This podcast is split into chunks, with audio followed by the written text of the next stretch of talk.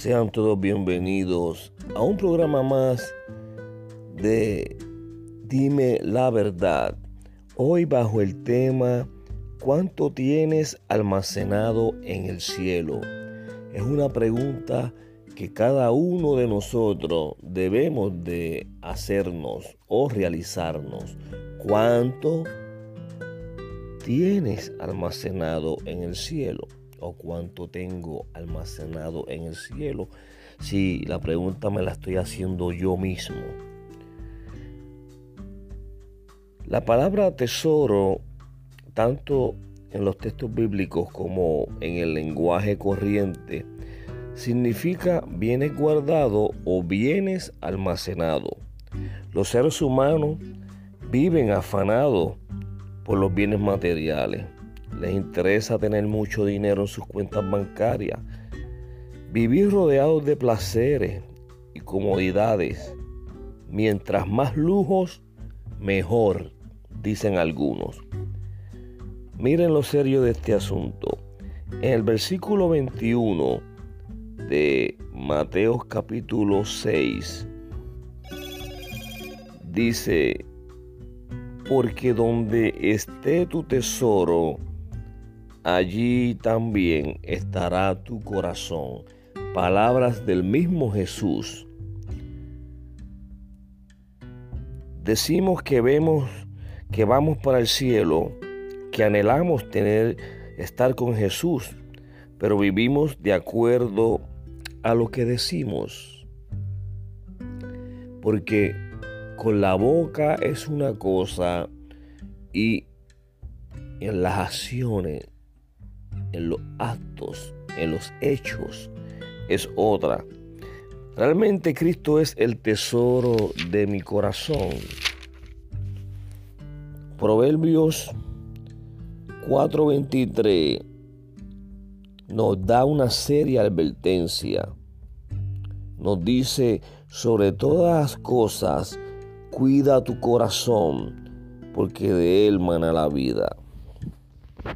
La responsabilidad de cuidar o guardar el corazón no es de Dios, es de nosotros.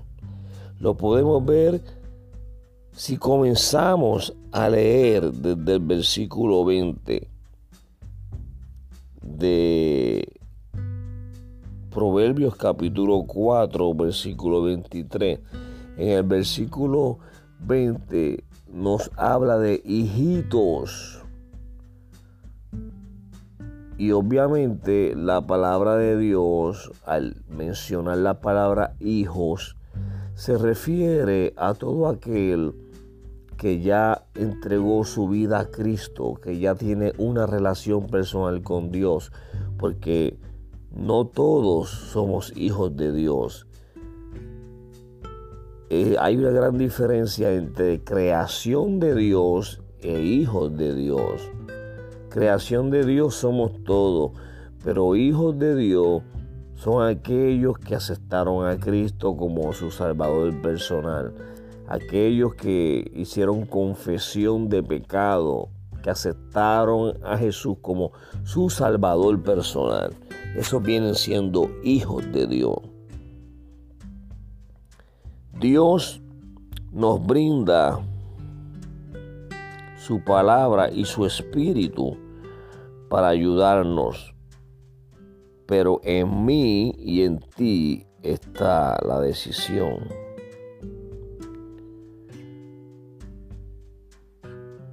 Esto no es obligado. Esto es una necesidad. Reconocer a Dios y tener una relación con Dios y hacer de Dios el tesoro de mi corazón es una necesidad que tenemos todos los seres humanos. El joven rico es un ejemplo de las personas que quieren la vida eterna, pero no el compromiso que Dios pide o exige. Cuando venimos a Jesús, todo lo que somos y tenemos le pertenece a Él, ya que de Él es que proviene no todo no está pidiendo perfección, pero sí la disposición. Y esa disposición comienza en el corazón. Dios no nos pide perfección, Dios nos pide la disposición. Cuando Jesús le dijo al joven rico que ya que había seguido los mandamientos, le faltaba solamente una cosa, vender sus bienes y darlos a los pobres. Y el joven rico se entristeció y se marchó, o sea que no lo hizo, no estuvo de acuerdo. Cuando Jesús le pidió que entregara todos sus bienes, los vendiera a los pobres, Jesús lo que estaba probando era el corazón de este joven. Porque fácil es decir, yo quiero la vida eterna, pero estás dispuesto a dejar lo que Jesús quiere que tú dejes.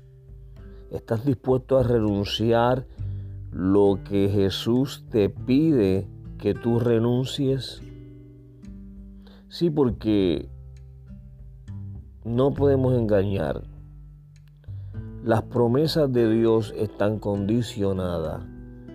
Dios no complace caprichos, Dios complace propósito, o mejor dicho, cumple propósito. Dios tiene un propósito para tu vida y un propósito para mi vida. Pero estamos dispuestos a renunciar a aquello que Jesús nos pide que renunciemos. Te dejo con esa pregunta. Hasta aquí el programa de hoy. Espero que les haya gustado. No le tomo más tiempo.